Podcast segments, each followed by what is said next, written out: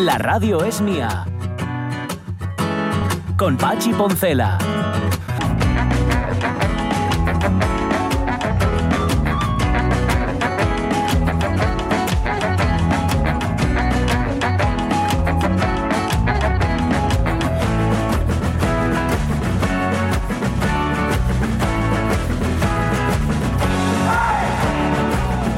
11 y 8 minutos de la mañana, ¿hasta dónde metí el móvil? Ahí en bolso. Mira, llevo en sitio para que esté ¿Lavaste les manines, Vidal? Lavé les manos, pero como si nada, todavía mira. Estás Qué- azulín. qué restos tengo que parezco a papá Voy a pitufo. eso voy a llamar de papá pitufo. Papá pitufo, me. Fáltate, O pitufo gruñón también. Me, me va- me fáltate va la barba y la gran melena blanca. Es que hoy afeité, bueno, la melena blanca ya no cuentes con ella. Oye, hablando de bolígrafos, mm, nos pone un mensaje Juan Plaza, eh, fotero implacable, Sí. al que aquí conocemos como el Miu Xuan en este programa. Sí. y manda una fotografía de un bolígrafo que dice que en efecto hay Bics naranjas, pero se han reconvertido. Ahora los Bic naranjas se llaman Crystal Fine. Ay, por favor. Eh, dice que a él, a Juan Plaza, que le gusta, que le gustan mucho. Eh, o sea, es lo mismo que el, que el Bic eh, naranja, pero con el cristal por fuera. O sea, el envoltorio es como un Bic normal, un Sí, cristal normal, pero sí. pone Crystal Fine. Ah, o sea, y el cristal, vale, pero vale, fino. vale. Esa sería la cosa. Bueno, A no mí lo me sé. molaban, me molaban mucho, la verdad. Los, los, los El- Big Naranja. el Bic naranja, sí. Me parecía como, no sé. ya sofisticado. Sí, sí, estas a la parte tonterías elegante, a la parte infantiles. elegante, sí. Bueno, no sé.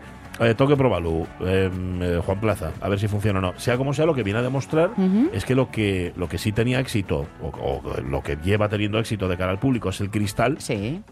Bueno, me refiero al envoltorio del, del boli, a la funda del boli, y no el naranja. Es decir, el naranja se retiró esa funda porque no funcionaba. Porque la punta sigue ¿Eh? estando ahí. La punta debe, debe de ser la misma, entiendo yo. Lo que no es lo mismo es la carcasa. Eso Big naranja escribe fino, Big Big cristal, normal. es- Big cristal Big escribe cristal normal. escribe normal. Dos escrituras a elegir. Big, big, big, big, big. big. ¿Por qué hacía ese al final? El, el- rasgo de rotulando, ah, ¿no? será De- eso. Ah, pues yo pensé que era con alguien silbando. Le faltaba luego el pin pin, ¿Eh? ¿no? Porque las firmas que luego tienen el, Ah, las dos titis, las, dos, trazos. Eso, ah, entonces así, diría, al final. pin, Oye. ¿cuánto tardasteis vosotros? Eh, mira, ahí está. Esta. Cristal. Cristal. Dos escrituras a elegir. Big Naranja escribe fino. Big Cristal escribe normal. Big Naranja. Big Cristal. Dos escrituras a elegir. Big, big, big, big, big. No, pues Ah, es, es un es un silbido, silbido, es un silbido, sí, sí. sí, Yo sí. tenía dudas, pero es un silbido. ¿Cuánto tardasteis en tener firma definitiva? ¿Vosotros? Mm, No mucho.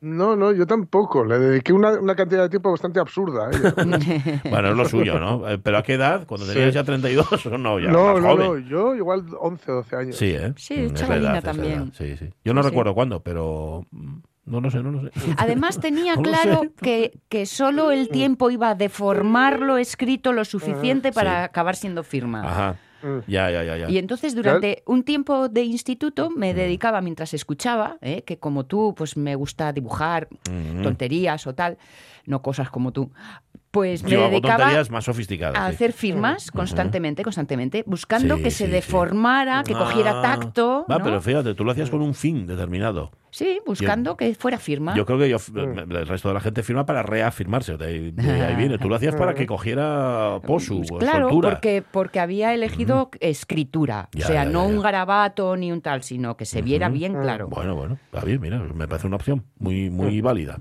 Yo no lo sé cuándo lo hice, de verdad, estaría angustiado porque no me acuerdo. Eh, sí, no obstante, la P hecha al revés, pues yo firmo con una P que empiezas desde abajo, no desde arriba. Esa Ajá. la definí, yo creo, cuando estaba ya con 18 años, Ajá. Rotulando para Spar, para los supermercados de Spar. Ah. Ya otros para Y Baiful la usaba siempre como... Mm, empezaba, es que mm, los rotuladores de rotulación, Sí. que ahora ya me imagino que no se emplean, porque ahora ya lo que se utiliza son ya máquinas y todo esto, Sí. tienen una forma concreta de utilizarse. Sí. Tú no los utilizas como un rotulador normal, sino que haces Según te inclines... el trazo es distinto, en efecto, son, tienen un grosor o tienen otro, y entonces tú lo haces además no con un trazo continuo, sino con pras, pras, con rasgos así muy tal. Ajá. Y la P, yo por alguna razón la empezaba siempre al revés, la empezaba desde abajo. Abajo, es decir, no hacía un palo de, de, Sí, aba- y de luego la abajo y luego la barriguita, no, sino que empezaba pecho, más bien. desde sí, más bien pecho. La empezaba desde abajo, hacía el palo hacia Sí, arriba y luego, y luego la cerraba. Y entonces yo creo que eso me quedó. Y entonces de ahí viene la P que yo hago para firmar. Sí, sí, sí, Que sí. así, así, Que no así. tiene, no tiene esquina superior izquierda. Eso es, eso es una especie como de, de Garfio. Pero bueno, no hablemos Es de como mí. una nota puesta del revés. También, mira, no lo había pensado. ¿Eh? Eso Sí, te o- gustó, o ¿eh? Como un amigo gustó. Y, lo- y es como una lágrima también. Una especie de, de lágrima invertida. Vale. Em, jazz. Hoy es un día de estos de escuchar jazz. Esto, esto, me, lo compra, esto me lo compra Jorge Alonso seguro. De escuchar Sí. jazz detrás de la ventana mientras llueve y Desde fuera. luego. ¿Verdad? Y Sí, todo, se moja. Una taza tú. de café, algo Oh. caliente en la mano. Sí, señor. Y escuchar jazz. ser posible, bebible, quiero decir. Bueno, sí. La taza que lleve algo dentro. no- no vas a hacer. Bueno, el asunto es que hoy vamos a poner jazz aquí en la radio mía y no solamente eso, sino que eh, nuestro muy querido Rubén Martínez está entusiasmado porque empieza el Festival de Jazz de Oviedo. y, y pa- y va a empezar además este viernes y se trae, para empezar, que esto ya en sí mismo es un auténtico lujazo, Mm. y lo vamos a vivir aquí en la radio mía, en efecto, a Moisés Sánchez, que es uno de los grandes, grandísimos improvisadores al piano. Y fíjate, es Mm. joven, porque Moisés Sánchez tiene treinta y tantos años, ¿eh? treinta y pocos. Es muy, muy joven. Bueno, pues Moisés Sánchez encabeza el cartel del Festival de Jazz Oviedo Jazz 23 o 2023 este viernes en el Filarmónica. Así que hablaremos con él dentro de un rato y también con Rubén Martínez, claro. Em, hoy nos traes por, a un viajero que, hombre, ideológicamente, iba a decir yo ideológicamente turbio no, porque está- su ideología estaba muy, muy clara. Es un personaje así un Sí. poco incluso siniestro en ocasiones, Sí. pero bueno, su visión de Asturias también merece la pena ser recordada, ¿no? Claro, claro, claro, porque mm, vamos a hablar de, o vamos a recorrer parte de Asturias con Víctor de la Serna y Mm. Espina, Sí. que, bueno, era un, un falangista, Mm. defensor del régimen franquista, Sí. e incluso, lo contaremos, uno de los que conformó eh, parte de la ruta de las ratas, es decir, el, sí, eh, bueno, perdón, el, la ruta que utilizaron algunos nazis para huir a Latinoamérica, ¿no? sí. Pero que precisamente por, por en este afán de ensalzar España, ¿no? Fue un, un muy buen eh, Vendedor. escritor de, de- de- de- sí, vende, de- vende humos, sí, efectivamente, pero, pero sí, porque estábamos hablando de alguien que recorría la, la España de, de los 50, que no estaba muy allá, Sí, que no era para presumir precisamente, ¿no? No, no, no, para nada. Y luego también es cierto la de los 60, que ya, bueno, era una un poco la de la que había recibido el espaldarazo nacional y cierta inyección de dinero y con un régimen que, que mm, seguía apretando y metando y matando, pero no, pero no en la, en la misma medida que antes, ¿no? No, no es por blanquear en absoluto No, no. al, al régimen en cuestión, al franquismo en cuestión, sino por ver precisamente eh, cómo, cómo era cierta literatura que, constituyó un género en sí mismo, que era la, la- la, eh, literatura laudatoria de España, es decir, aquella que se utilizaba para, para cantar las bondades de- de- del paisaje y del paisanaje español y concretamente en este caso del asturiano. Bueno, pues nada. Víctor de la Serra, Va por lo estar tanto. guapo sí, eso. señor, un paseo por el paisaje. Oye, dejadme un cotilleo antes de que nos metamos en materia, Venga. porque mm, se murió hoy la persona más, más, más vieja, más longeva. Sí. 118 años que tenía nuestra buena mujer. ¿Quién era? Era una francesa, una monjita francesa. Ah, Y que mm, eh, escuchaba esta mañana unas palabras de ella diciendo, Dios se ha olvidado de mí. Me pareció tan tierno. pues sí. Eh, Ah. ay, eh, seguramente que lo, lo último que escuchó la monjita fue eso. ¡Ay, la monjita! Y murió. Sí. Y se murió durmiendo, Pues lo unas voces cual... que le venían del, del más allá. ¡Ay, la monjina! ¡Pum! Y- Igual, igual esa frase que, que, que en, mis, en mis momentos bajos recuerdo Mm. esa, esa frase y ese momento de ¡La monja! La monja, ah, sí. Eso lo decía el, mi sobrín cuando se escuchaba la música del Señor de los Anillos, que sonaba así, decía, "Uh", y decía mi sobrín, la monja. la mo-". Esto en el cine, ¿eh? es que tenía una monja, voy a repetirlo otra vez, voy a contar que era Sor Angustias, a la que él llamaba Canutia, porque no le salía angustias, y claro, cada vez que escuchaba una soprano, escuchaba una voz muy aguda, decía, la monja. Y esto en el cine, eh, claro, bueno, en fin. Pues me alegra, me alegra que te alegre esa, esa historia. Ahora, quien ha tomado su puesto... Bueno, descanse en paz, ¿eh? que no lo hemos dicho. ¿no? Sí, hombre. Sí, sí, sí, sí. Quien ha tomado su puesto como la persona más longeva, eh, una española Mm. Mm, en, en Olot, me parece que era. Ajá. Sé que era también por el Mediterráneo. Eva Longeva. se llama. Que tengas cuidado en Olot que la mandan para el museo inmediatamente. Es verdad, no lo tienen mucho de cosas de esas. sí. No, esa lección ya la aprendieron. Ajá. ¿Cu- ¿Cuántas tiene la de Olot? No lo re- 110, Pero por ahí 100, se anda, ¿no? mm, 111, Bueno, algo pues así. nada. Lo único malo es eso, que estar ya en primera, primera, primera, primerísima línea, porque todos vamos, claro, pues según vamos envejeciendo, vamos estando en primera línea, pero ya tener 110 años sí provocando. ¿eh? Sí, Así sí, que sí, sí, pues provocando, nada, sí. deseamos una larga y feliz vida. Que yo cuando era pequeño me obsesionaba mucho con vivir muchos años. Siempre Sí. me parecía, claro, más te parecía mejor cuando eras pequeño. Y luego dices tú, pues mira, vivir 118 años amargado, no digo que esta señora le haya pasado, ¿eh? Pues, Prefieres vivir No, en el menos, caso ¿no? de la monjita parece que era, Era feliz, ¿eh? estaba encantada. Ay, sí, la estaba monja. muy bien. La monja. Bueno, em, y luego nos vamos al Facebook, ¿eh? que hoy estamos hablando de croquetas. Pero antes completamos revista de presa.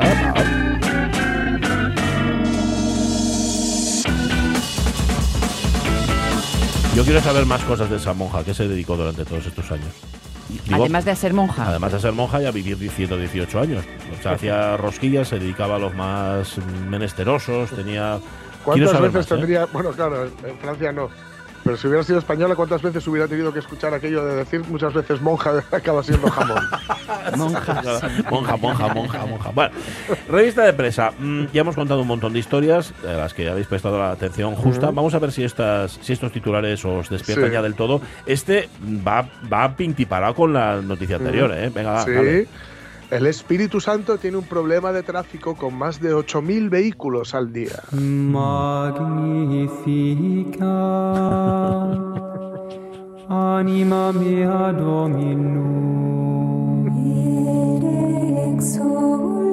No, pues pa- para tener un problema de tráfico se lo toma con calma el Espíritu Santo, ¿eh? Se lo toma con mucha calma porque 8.000 vehículos al día son muchos. Son muchos, muchos, ¿no? muchos. Y además, esto me ha recordado algo que, que me contó un amigo, no voy a decir el nombre, que había soñado Sí. que es un sueño absolutamente absurdo y un poco escatológico, pero esto es lo que había soñado, Bien. que sus... A Sube la música. Atención, No, atención. Temor. Ay, es que, Es que además te estás arrepintiendo, te estás Sí, arrepintiendo de haber empezado sí. la anécdota. di la verdad. Ajá. Tengo que localizar el primero lugar. ¿Cómo se llama el sitio que no es el cielo ni el infierno? El sino que es como la purgatorio. Sí. Purgatorio. El purgatorio. El purgatorio. O no. limbo. O limbo. El limbo. Que, hay limbo. dos, dos previos. Sí. Eso es, vale. Pues él creía que sus, había soñado que sus ventosidades iban al limbo. Bueno. Ah. O sea, una parte de mí ya va ascendiendo. Sí, en efecto. Bueno, es aire caliente. cual- Sube. Sube. Cuando me, lo, Ujú. cuando me lo contó, digo, o sea, que no solo tienen que estar ahí esperando para ver si van al cielo. Tienen que aguantar tus pedos. Oye, no en vano, purgatorio es para purgar. señor, sí, ya señor. sabemos quién se encargaba Sí, de poner Ahora- las condiciones. Ahora bien, ¿qué, qué pro- qué- qué- De hecho, están en el purgatorio y se miran unos a otros. ¿Y quién ha purgado? ¿Quién ha sido? ¿Quién ha sido? ¿Quién purgó los radiadores? ¿Quién es? Oye, qué cabeza tortuosa tiene tu amigo, ¿eh? Yo, Sí, yo sí, ardo en deseos de conocerlo. Ay, ellos se juntan. Oye, este Espíritu Santo de la noticia no es el Espíritu Santo. No es el Espíritu Santo que, himself, que ¿no? junto a Dios y a Jesucristo forman la, la trilogía cristiana, Ah, santísima sino que son es el, el polígono del Espíritu Santo, Ah. ¿vale? Oviedo. Ujú. Y bueno, que Arturo Rodríguez Tuelo, presidente de la Asociación del Polígono del Polígono del Espíritu Santo, dice que han rebajado los robos y las carreras ilegales Ah, gracias ¿sí? a las 24 cámaras que han instalado y que, y que han cedido a la policía local. ¿no? Digamos que pero han tenido que ser ellos quienes, quienes tomen la, la iniciativa. ¿no? Ya, Pero bueno, 8.000 vehículos al día por un polígono, tela, ¿eh? Sí, totalmente. Lo de las carreteras, ay, Las carreteras, carreras ilegales. las carreras ilegales eh. fue un Sí, problema, señor, ¿eh? sí. Fue un problemón, Sí, efectivamente. sí. Fue un problemón. Pues no es el Espíritu Santo Paloma, sino que es un Espíritu Santo un poco más poligonero, el que tiene Sí. problemas de circulación. A ver si se lo Eh, soluciona. no es Paloma, es la Jenny. Es la Jenny. no es la paloma, es la Jenny. bueno, em, hablemos, dejemos las palomas y, Sí. y hablemos de otros bichos. Europa amplía la lista de insectos autorizados para la alimentación humana. Joey no comparte la comida. Pues a partir de ahora, Joe Whip, si quiere, puede no compartir la larva de escarabajo del estiércol, Anda. la Phytobius diaperinus. Ya era hora. Que, que suena apetecible, ¿verdad? Sí, se- sí, señor. se- se- salivas al escucharla. Larva de escarabajo del estiércol. Hay que hacer ahí un proceso de marketing importante, Sí, ¿eh? sí, Sí, sobre todo con sí, nombres. sí, Porque vamos, eh, como nos lo cuenten así, la cosa Sí. no va a prosperar. Sí, pues se puede consumir entera Sí. o en forma de polvo o harina. Muy recomendable esta segunda. No, yo mejor harina para rebozar. Sí, sí, sí. Algo Sí, así. sí, rebózame. ¿Y este cómo va rebozado? Bueno, pues va rebozado con larva de escarabajo de estiércol. Mm.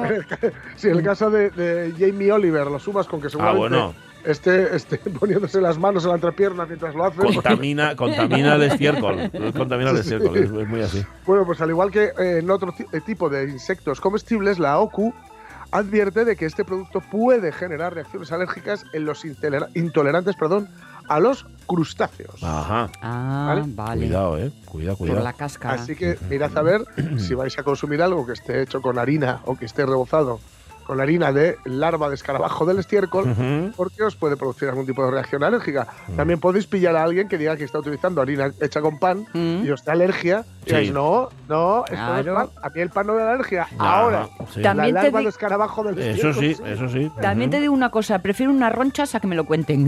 Ya. Antes de. Sí, sí, mejor no me digáis de qué estáis. Oye, lo- sea como sea, claro, te- te- mi ignorancia zoológica es como el resto de mis ignorancias, es, es- es, eh, oceánica. Em, es lo- al, al fin y al cabo, un escarabajo y un centoyu tienen algo parecido. Tienen, claro, lo- uno más acorazado que el otro, ¿no? Uno tiene más costa que el otro. Efectivamente. Sí, sí, Uno Vale, está vale. bajo el mar como Bob Esponja y el otro no. es, Vale, pero, O sea, pero algo de familia son, ¿no? Son familia. Claro, claro, sí, sí, sí. Vale, vale. Y claro, al, escarabajo no, no lo pelas. Ajá. Al centoyu sí, pero al Al escarabajo, escarabajo no lo pelas. Además, en cuanto te- es que le quitan la gracia. Claro. Claro. Eh, No tiene...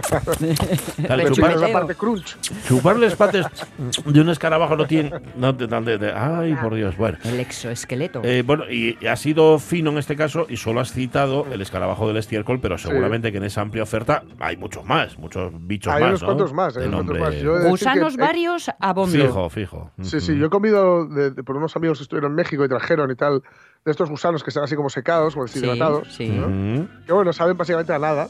Sí. La verdad, no tienen Sí. un sabor muy Pero son proteínas.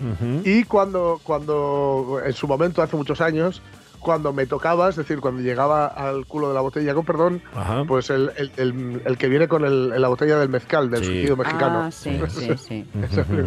Pero bueno, ese sabe, pues ese, ese te da igual. Hay que, comer, hay que comérselo ese. No. Sí, No, sí, hay que- ¿eh? yo, me Ah, lo sí. comía, vamos. Bueno, eso es otra cosa. Ah, que haya que, o sea, que sea obligatorio, claro, nadie ha dicho. Pero las- claro, las ahí estaba mezcal. concentrado todo, supongo, Claro, ¿no? o sea, Sí, Al que sí, le- sí. Eso es como al que le toca el rey en el roscón. Ajá, sí, ¿No? sí, señor. Sí. Te ha tocado el Lo que gusano. pasa es que el rey no lo puede chupar y este pues estar toda la noche chupando el gusano. Bueno, Sacando bueno. de ahí la sustancia. ¿eh? Qué cosa más rica. Bueno, eh, oye, por si no lo sabíais, eh, Sí. haz frío y llega más frío. Titular, por Me ha- favor. Sí, sí, me ha costado, me ha costado encontrar noticias que no esto porque, porque el artista antes conocido como Invierno, pues es, Sí. digamos, el, el, el gran titular, ¿no? Y, y Sí. los grandes titulares, u ocupa los grandes titulares de todos los periódicos regionales, pero ahí va esta. Una masa de aire ártico refuerza la borrasca Fien para dejar nieve a nivel del mar en el norte. La playa parece un oso que duerme junto al mar. Ahí está esa imagen maravillosa que describió Nacho Vegas. La playa parece un oso que duerme junto al mar. Por cierto, el otro día, cuando digo el otro día, hablo de el 15 de enero. Ajá. eh, se hizo, fue el aniversario de la nevada del 85 en Gijón. Anda, yo, yo la la nevada recuerdo. que todos los que teníamos podíamos levantábamos un palmo del suelo. Sí, Nos señor. hicimos fotos. Yo la recuerdo porque caí. día. a mí me llevaron, no hubo clase, Ajá.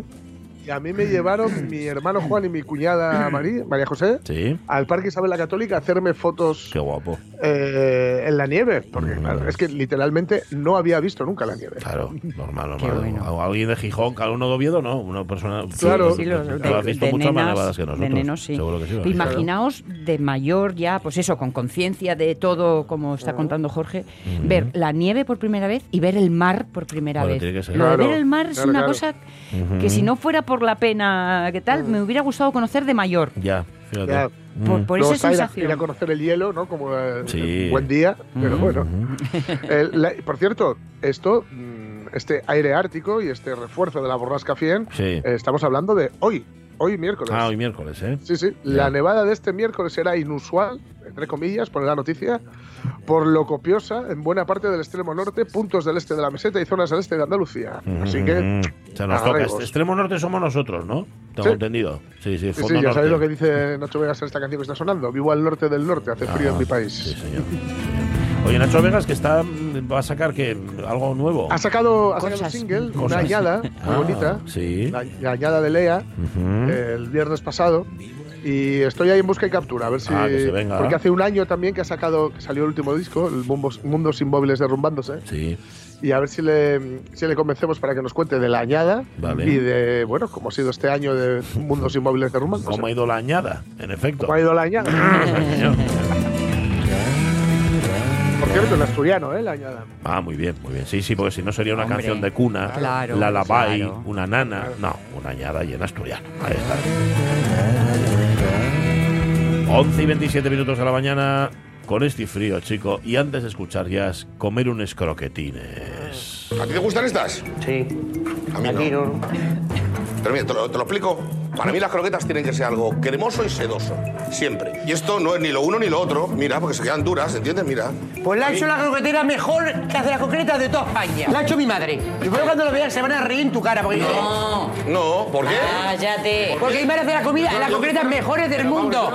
Así que eres un las embustero. Dale una Q, dale una T, croqueta. A mí me gustan las croquetas que no son de pera. Las ¿Eh? se apenas dan ¿Qué os pareció? hay canciones para todo. Hay canciones para todo, no hay canciones mare, para todo. mare. Eso es así. Y no me preguntéis cómo se llama. Oh, sí, me acuerdo. Mira, Old Fashion se llama el tipo que canta No esto. me extraña. Sí. Bueno, bueno, bueno, croquetas. Ya sabéis que Casa Chuchu en Turón es finalista en el Campeonato Nacional, Campeonato a la Mejor Croqueta de Jamón que se celebra la semana que viene en Madrid. Preguntas, ¿dónde comiste las mejores? ¿Cómo las hacían en tu casa? Si las prefieres de jamón o de otra cosa y si se te da bien hacerlas. Comerlas está claro que sí. Aunque bueno, también hay, mira, lo dice luego María Sum, eh, que ella no es muy croquetera. Hay personas que no son muy croqueteras y es, Sí. y es muy respetable. Incomprensible, pero absolutamente respetable. Bueno, eh, mi ex suegra, dice Mendoza Hurtado. Te digo yo. maravillosas, maravillosas.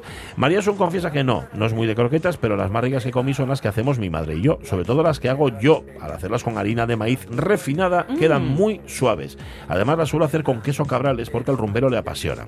Sí, señor, de cabrales, qué ricas. Sí, qué ricas, qué ricas, sí, sí, suena totalmente. fantástico eso. A ver, Roberto Cañal, ¿lo tienes por ahí? Sí, Venga, en va. casa de Guaje y era un plato de recuperación. Ah. Ahora dirían los Ah. modernillos de reciclaje. Si hoy tienes cocido pote o faves, Sí, mañana croquetes de xuru. claro. Facíense col con pangu sobrante y hieren variaes. Ujú. Dependiendo donde dieras el bocado, sabíate a una cosa o a otra. Ajá. Está bien. Gustenme les que fai Miguel en Casa Dago, en La Manjoya, un buen lugar, sí señor. El secreto ye que les fai con yechi de cabra, ¿oíste? fíjate, o sea, tenemos ya dos opciones a la croqueta habitual que lleva la harina de maíz que utiliza María Sun Sí, y la leche de y la cabra. leche de cabra de Casadago. Está muy bien. Beatriz Ejido dice que no es lo suyo elaborar croque- croquetas, croque, Cro, elaborar esas masas, pero por esta tierra el mundo croquetil está a un nivel muy alto en casi cualquier casa. Tienes razón, Es raro, es raro encontrar croquetes mal hechos. Dice Lojar, atención, odio la bechamel, pero tengo mis razones. Un día, en mi juventud, llegué a casa afamiado después de jugar, no había nadie, abrí la nevera y vi una fuente rectangular con la pasta de les croquetes ya hecha. Estaba con su jamón incortado, una pinta de la bircha, solo era sacar la fuente, cortar y freír. Pero soy de aquella manera, ni corto ni perezoso, cogí una cuchara y allí que me la cepillé en crudo, a lo vivo. La familia se quedó sin les croquetes y yo con una indigestión del 15. Desde esa no volví a probar la bechamel y por ende les croquetes. Claro, el exceso en todo Claro. es malo, Loja. Pues qué pena, ¿eh? Qué pena, sí señor. ¿Verdad ¿eh? que sí? Cosas que te prestaban y ahora perdiste. ¿Qué dice Carolina Garcinuño? Yo conozco sobre todo las mías, Ya. las de mi madre y las de mi suegra. Bueno, ya son tres. Yo diría que están bastante ricas, aunque no sean de concurso. De lo que más eh, las hago es de sobras de puchero o, o de sobras de pollo asado. Ujú. De merluza alguna vez, Mira. pero menos. Y lo que sí es verdad es que me salen más ricas desde que las hago sin gluten, por la mifia. Bueno, pues ya son dos recetas de croquetas sin gluten. Sí. Igual sí. va a ser el problema de los croquetes va a ser el Que les el enfariñan, gluten. que les pongan así, A no lo sé. mejor.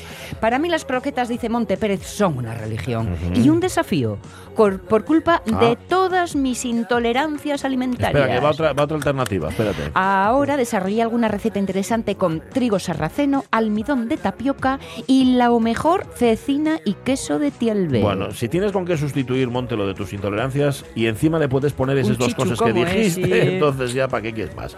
Dice Marce que las mejores las que comí en casa Belarmino, en efecto, están exquisitas, aunque hoy en día se comen buenas en muchos sitios y por lo que oí la mayoría no son hechas in situ, solo las fríen en el momento. Hay toda una industria detrás del tema de la croqueta. Y aunque esté mal decirlo, yo misma hago unas muy buenas de jamón y queso. Va muy bien.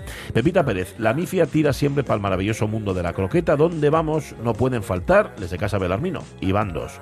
Eh, Ana Belén Bretón, croquetas de calamar en su tinta con alioli de algas. Ole, Eso se toman en Gijón, en el Oli. medio lleno. En el medio lleno tienen esos croquetes. Cuando leí el nombre pensé, vaya nombre largo para una croqueta. Sí, sí, madre mía, buenísimas. Yo no las hago porque lleva su tiempo y ando casi siempre acelerada. Pero comerlas, oye, de lo que sea, ¿eh? dice. Eh, García Cernuda, las de mi suegra Tere, que en paz descanse. ¿Y qué dice Juan Masalix? ¿Lo tienes? Pues Juan. Masalís, las mejores de lejos las que hacía mi tía María con el compango del cocido. En casa las robábamos de la nevera y Mm. nos las comíamos, incluso antes de que estuvieran fritas. Eh, de fuera de casa, las mejores son las del restaurante Dust 1219 Ujú. en el Pirineo. Ah. Sabrosas y jugosas. Es verdad que Juan Masalís está en otra En zona, geografía, sí. sí. señor.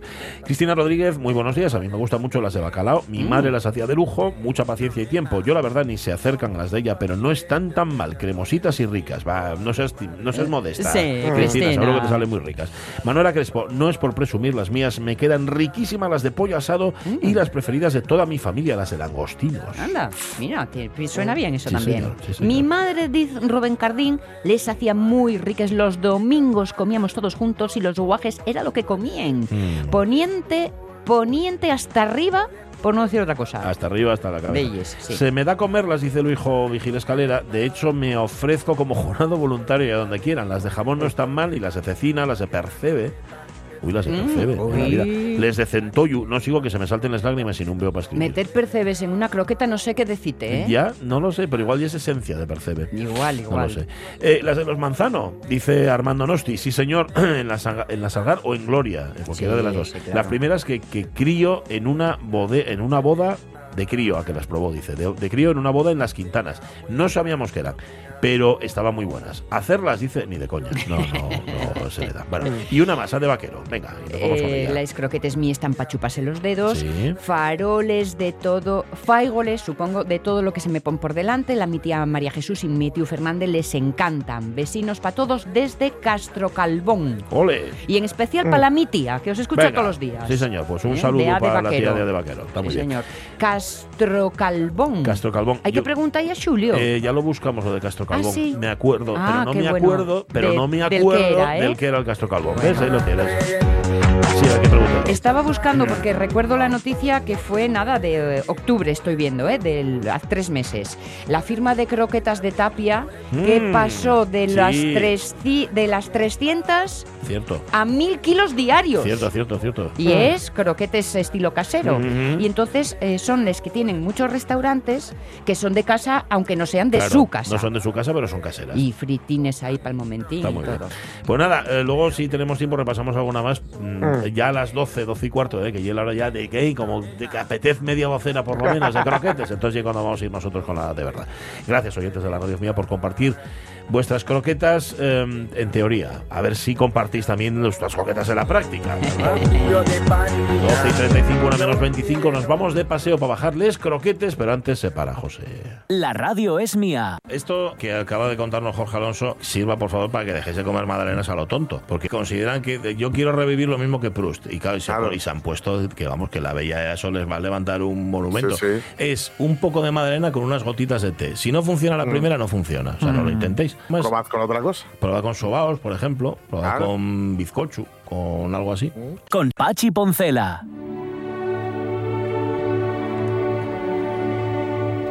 Claro, si te pones a mirar el personaje, igual resulta que no lees lo que escribió. Y aquí de lo que se Mm. Trata es de contar no quién era él, que también lo vamos a contar, sino lo que hizo, lo que escribió, ¿verdad?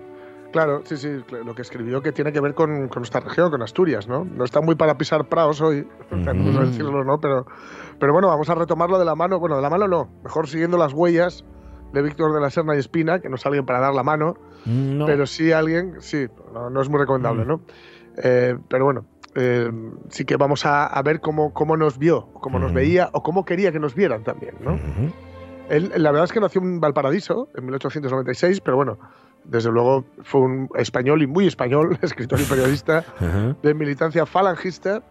Eh, a lo largo de su carrera literaria dirigió varios eh, periódicos, fue autor de muchos libros, unos cuantos libros. Eh, fue el representante más destacado en España de una literatura de viajes propagandística, ¿no? que se, se caracterizaba por, pues, por ensalzar el régimen franquista y el modelo social y cultural del régimen franquista. Sería director del diario Informaciones, que bajo su, su dirección se convirtió en el periódico más proeje de todos los periódicos de Madrid. Proeje, ya sabéis, Sí, eh, Japón, Italia, Alemania. ¿no?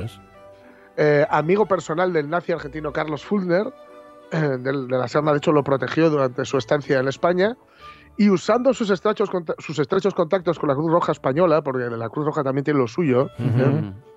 Eh, desgraciadamente de aquella, digo, ¿eh? Sí, no, sí. La, no la de ahora, la, la de aquella, pues entre la Cruz Roja, Fulner, este nazi argentino que hemos dicho, y otros, pues colaboró con la fuga, pues precisamente eso, de refugiados nazis hacia. Latinoamérica, es decir, de nazis que evitaban los juicios de Nuremberg, ¿no?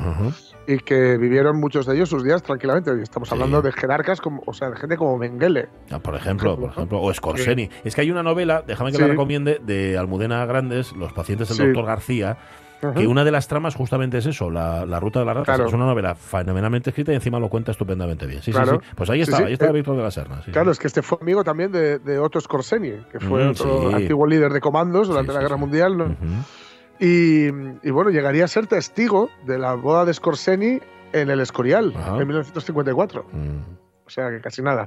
Pero bueno, a nosotros lo que nos, sin, sin dejar por supuesto nada de esto de lado, nos interesa su, pues eso, su, su faceta de autor de libros, algunos de ellos editados de, la- de manera póstuma. Utilizó muchos eh, seudónimos también, ¿no? Eh, que recogían artículos suyos sobre viajes por España. Ahí, concretamente, hay uno que, o sea, 12 viñetas eh, que habla de Santander en 1929, luego Nuevo viaje de España, la ruta de los foramantanos de 1956. Premio Nacional de Literatura, pero esto no quiere decir nada, porque ya vemos que estaba muy cercano al régimen, igual se lo dio él mismo. Nuevo viaje de España, la vía del Calatraveño, 1959. Es, y el último que es España, compañero, de 1964. ¿no? Vale. En fin, vamos a ir aquí a la parte, ya digo, que, que habla de, de Asturias, ¿no? Y nos va a llevar tal vez un par de días o tres, porque la verdad es que eh, es bastante. Se lo curró. Bueno, currado, sí, sí. Sí, ¿eh? Bastante currado. Empieza diciendo: Asturias es, a pesar de su proximidad, a su- de, perdón, a su de su proximidad a una provincia castellana como Santander y a la provincia leonesa y a Galicia, una de las regiones más personales de España. Ah, mira. Se, nota la entrada en Asturias en, mucha cos- en muchas cosas, unas peores que las de las provincias contiguas, otras mejores. Mm. Hablaré de lo que de Asturias me gusta, que es muchísimo. Estoy por decir que todo. Ah, mira. En primer lugar, saludemos a nuestro viejo amigo el castaño, que aquí reina con su inseparable compañero el roble, Carballo en el nombre del país, en el romance del país. En Asturias apenas ha penetrado ese árbol gitano que huele a botica y que es el único árbol que parece nacido para ser cortado. Árbol como de, entre comillas, de plástico. Mm. Árbol anodino, cursi, glauco, sin primavera, y que tanto enrica, eh, irrita al gusto de Enrique G. Camino, el eucaliptus, Mm. en suma, que ni siquiera tiene nombre vulgar y anda por el mundo con su pedante nombre latino que todo lo más ha llegado a convertirse en ocalito en Mm. labios de los obreros de una fábrica que hay en El Torrelavega. localito. sí, señor. El ocalito, Localito. ¿viste? Eh, En Asturias apenas hay, pues, eucaliptus. Los, eso estamos hablando de otra época, ¿eh? Los viejos monarcas de la selva Astur aguantan el flanco oriental con ejemplar de nuevo y oponen a la invasión a los compactos castañares, los ansares, apretados de alisos y sauces, y los duros robles de los que se hacían quillas de naos para la, car- la carrera de las Indias. Otra cosa señala la presencia de Asturias, además de la cortesía y de los árboles del patriciado, patriciado forestal español, la sidra. Mm. En las tiendas de los pueblos, un pueblo en el norte cántabro Astur es una dispersión de casas sin núcleo principal y, por lo tanto, unido al pueblo que le sigue sin casi solución de continuidad, en las tiendas, pues empiezan a verse las pilas de cajas de madera con ese letrero que es como un aviso de frontera. Manolín del Fondaque. son las cajas de sidra de Manolín, Ah. uno que tiene un lagar en el fondaque. En Asturias es tan frecuente la hidalga costumbre de designar a uno por el nombre de su pueblo o de señor. su barrio, sí, que resulta casi un honor nobiliario. Probablemente, no de otra forma, se formaron los apellidos más rimbombantes de España. ¿Y de qué habla a continuación? Llega, primero habla de la sidra, bueno, primero de, los- de las arboledas. Después de la sidra, ¿qué viene lo siguiente? El queso de cabrales. Ah, muy bien. Y dice, el queso de cabrales parte de una pieza de queso corriente, blanco como la nieve, hecho, como dicen allí, de leche del ganado, es decir, de una mezcla de leche de vacas, cabras y ovejas.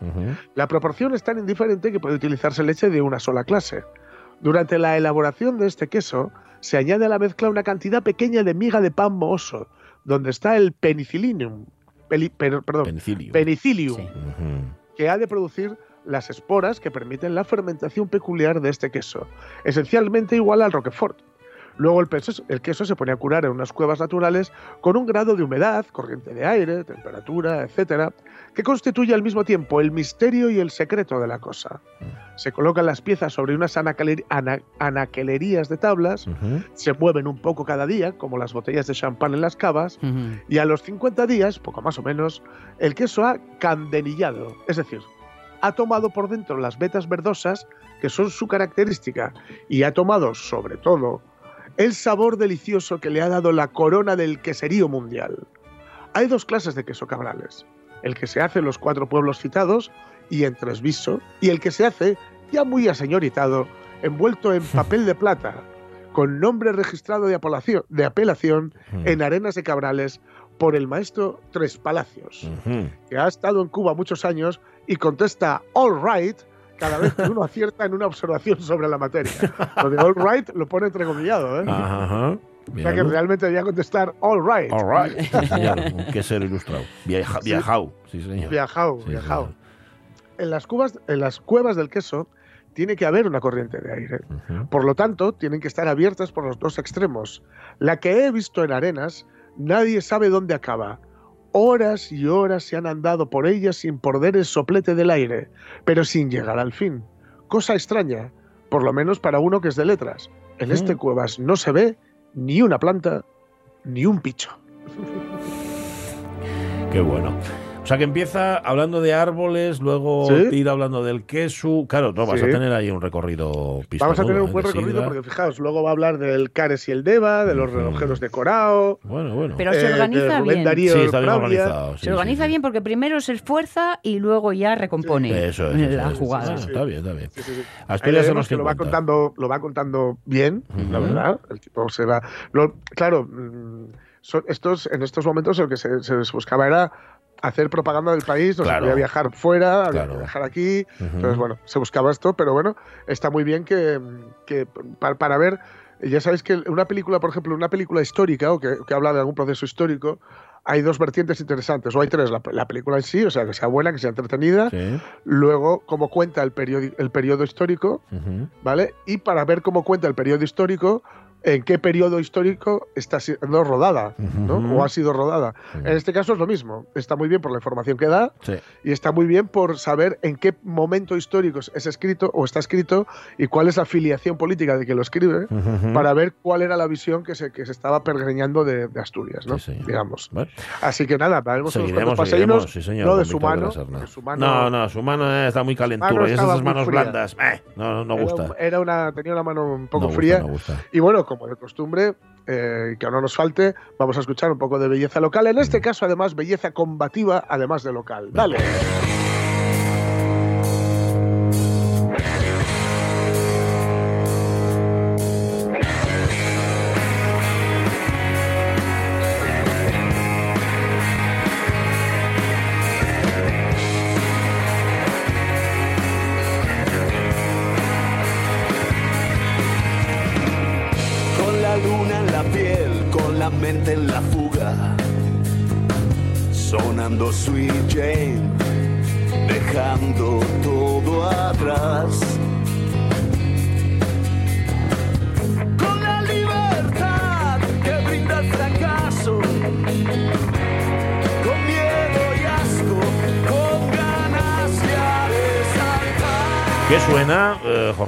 Pues suena el nuevo orden de Roza, que es eh, un- el proyecto que inició hace unos meses Quique Suárez y que está teniendo muchísima repercusión y muy merecida. Muy bien. Y es un EP que se llama Fracasos, Drogas, Flores y Alquitrán, que es una maravilla. Ujú, qué Me surtido. gusta el título. Sí, está guay.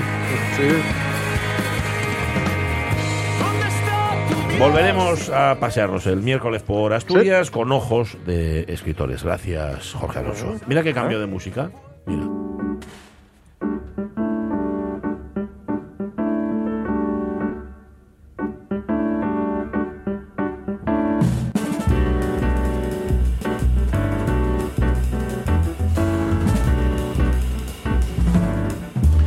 Rubén Martínez, ¿cómo estás, Rubén? Buenos días. Buenos y fríos.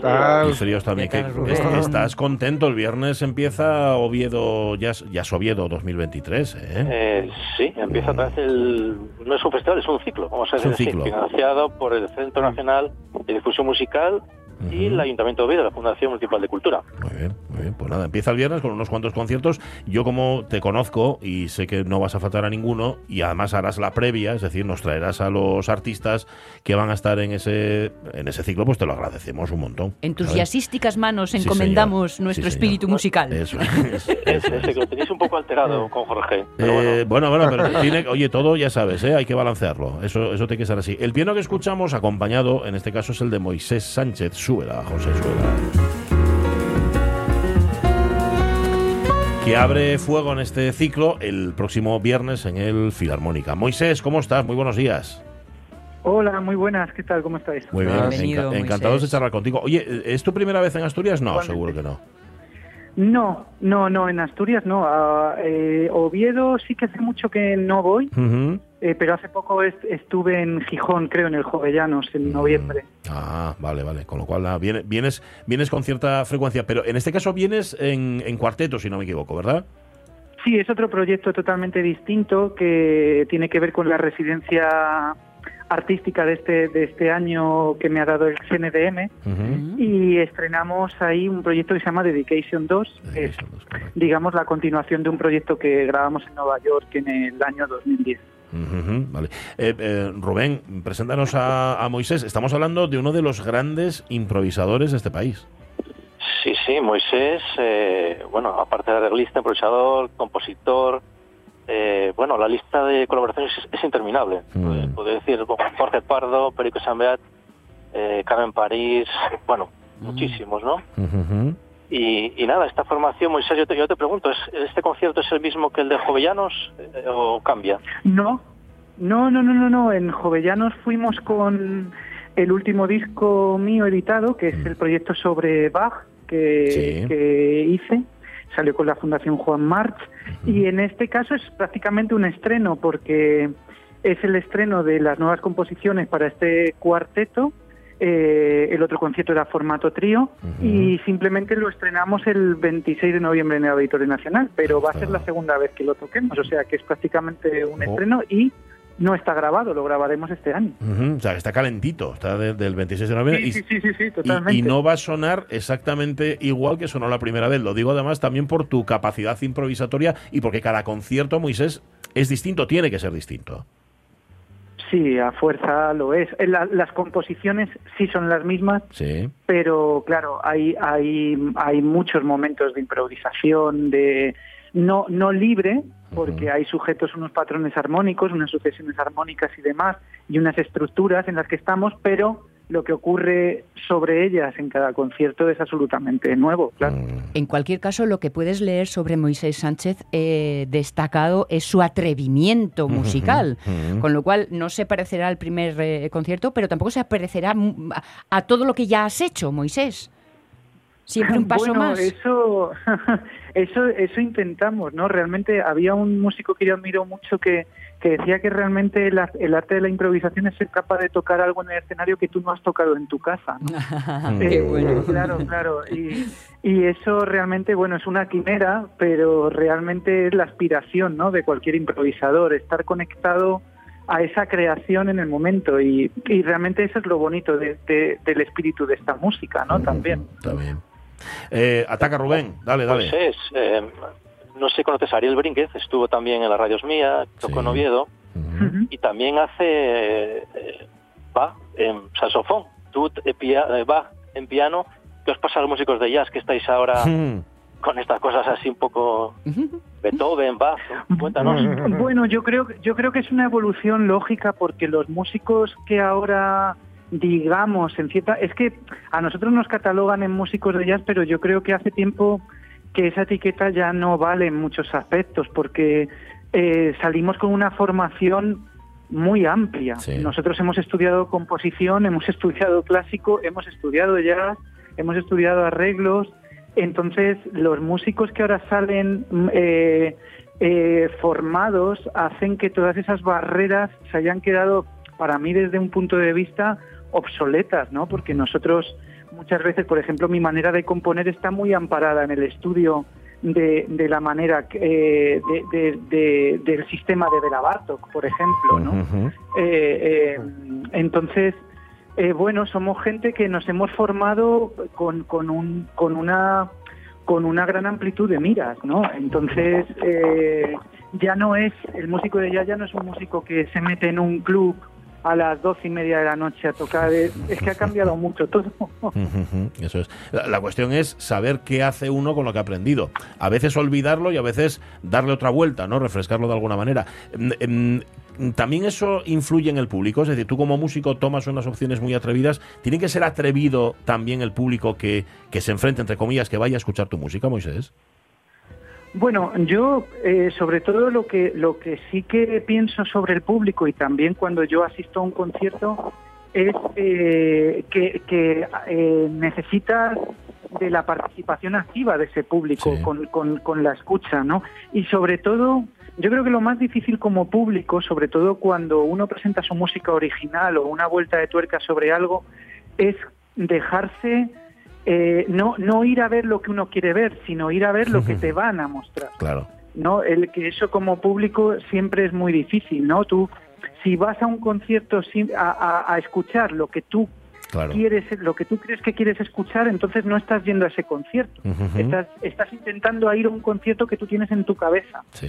Entonces, eh, eh, eh, al igual que los músicos deben formarse, yo creo que la audiencia también tiene que ser eh, proactiva, ¿no? En ese sentido. Moisés, hablas, de la, bueno. hablas de la audiencia, eh, la, la audiencia que a veces en jazz cuesta entenderlo. Eh, hablábamos con Ariel Brinket, ¿no? Que él explica mucho también las, las composiciones. Eh, ¿tú Bueno, un poco... Yo, sí, sí, yo- no, yo, per- yo pertenezco más a, a que la música hable por... A ver, a mí me gusta hablar y cuando doy una charla o una conferencia sobre mi música o sobre mi técnica compositiva o demás, sí que me gusta explayarme, pero cuando yo estoy en el escenario intento que, que la música trascienda cualquier tipo de, de, de razona- de razonamiento intelectual en el sentido de que esto es y no hace falta, o sea, si nosotros conseguimos emocionar, aunque sea más o menos compleja la música, es que estamos dando con algo, ¿no? Y, y, y ya está, ¿no? La, la- la- siempre- yo pertenezco, me gusta pensar que, que la música ha- habla, habla por sí sola, habla por sí sola, ¿no? O debería, o, yo debería. ser capaz de Mm. hacerla hablar por sí sola.